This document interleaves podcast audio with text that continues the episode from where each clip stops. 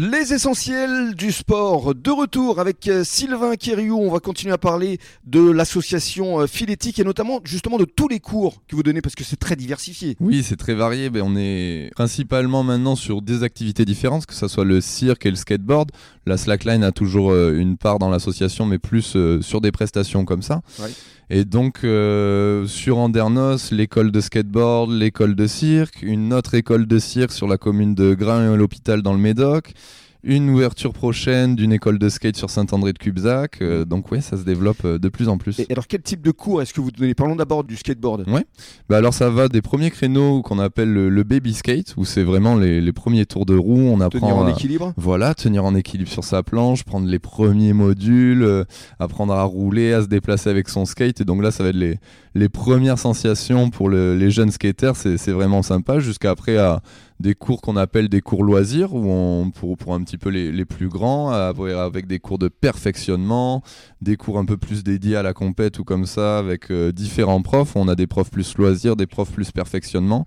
Vous apprenez à faire des figures aussi euh, Complètement, oui. Faire tourner le skate euh Ah ben oui, oui, ça c'est la base. c'est la base, on va dire, où on a le baby skate, on apprend vraiment les premiers tours, et puis après, dès les cours loisirs, on va commencer à apprendre des figures, tout à fait, parce que on différencie dans le skate, il y a différentes disciplines, il y a la rampe, il y a le street, le ball, il y a, y a plein de choses, mm. et, et ben, le côté technique et le côté figure rentrent très vite en compte, donc très rapidement, on leur apprend à faire des figures. Ouais. Alors parlons maintenant de l'école de cirque. Oui. Là, euh, combien de disciplines au juste? Alors ben, sur le cirque, on est sur cinq familles d'activités différentes où on a euh, du coup la jonglerie, l'équilibre sur objet, l'expression corporelle et artistique, on a l'aérien, on a, qu'est-ce que j'ai oublié, l'acrobatie du coup, donc c'est vraiment très varié et où euh, chacun entre guillemets va pouvoir trouver sa place dans cette activité.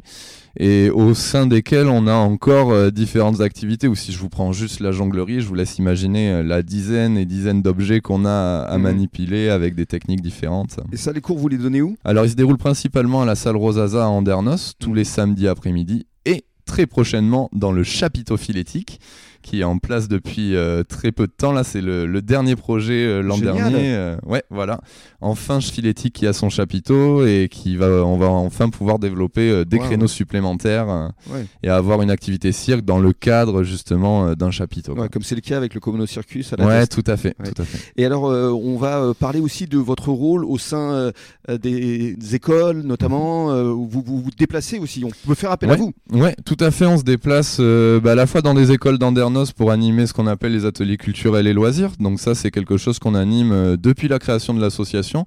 Ça nous tenait à cœur aussi de pas seulement faire une école de, cirque et de skate pour nos adhérents, mais aussi d'exporter un petit peu ces activités dans les écoles. On se déplace aussi dans des communes, des accueils de loisirs, euh, différents centres et différentes structures d'accueil de public euh, à direction de la jeunesse. Mmh. Et donc voilà, il y a beaucoup de diversité dans les activités qu'on propose et, dans les lieux où on se déplace justement. Mmh, alors vous donnez des cours, mais vous euh, faites également des événements et de cela on va en parler dans le cadre de la troisième intervention.